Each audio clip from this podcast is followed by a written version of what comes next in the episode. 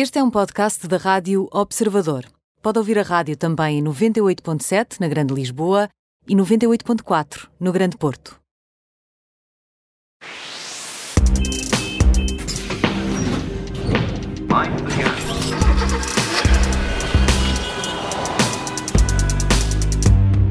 Começa a Operação Stop, uma edição especial. Já está connosco o editor da secção auto do Observador, Alfredo Lavrador. Alfredo, bem-vindo.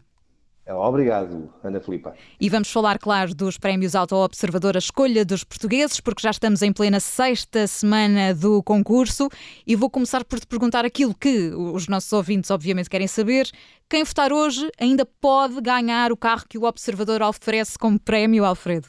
Olha, Ana Filipa, se é isso que te preocupa, ou quem nos ouve, posso garantir que quem votar hoje, ou até mesmo quem votar até à meia-noite de domingo, tem exatamente a mesma probabilidade de sagrar vencedor e levar para casa um Toyota Yaris no valor de mais de 18 mil euros. Muito bem, portanto a questão está esclarecida, é uma questão é, importante. Está, portanto está. vamos falar agora da tarefa Herculia que reservamos esta semana a quem nos está a ouvir.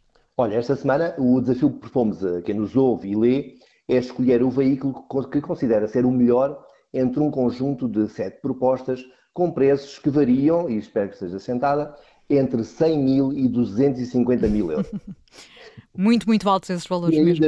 Se ainda estás aí e não desmaiaste, é, é o que é bom sinal. É, são valores elevados, obviamente, mas hum, logo é de esperar que os modelos em causa apresentem níveis acima da média em matéria de tudo o que é complexidade e sofisticação tecnológica. Obviamente, por este, por este valor só podia ser, ser mesmo assim e não, não, não desmaia porque estou sentada. Confirmas, portanto, que esta semana vai ser muito difícil para quem está a votar. Olha, Ana, não, não vejas isto como uma dificuldade, mas sim como um desafio extra.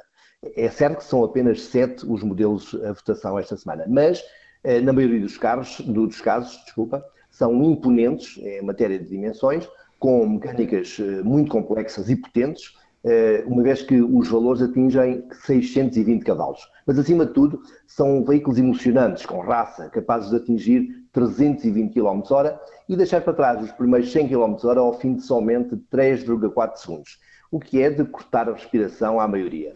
E, portanto, e no que diz aqui respeito ao tipo de carroceria, por exemplo, nesta categoria vão abundar igualmente os SUV, como acontece nos escalões mais acessíveis, ou nesta gama de preços ou modelos mais altos e, e pesados, vou dizer pesados, eh, já não são assim tão populares?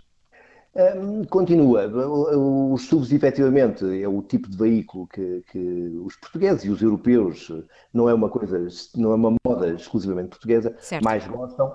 Um, e daí que nesta categoria, como te falei, entre os 100 e os 250 mil euros, um, há três SUVs entre os sete uh, veículos a votação.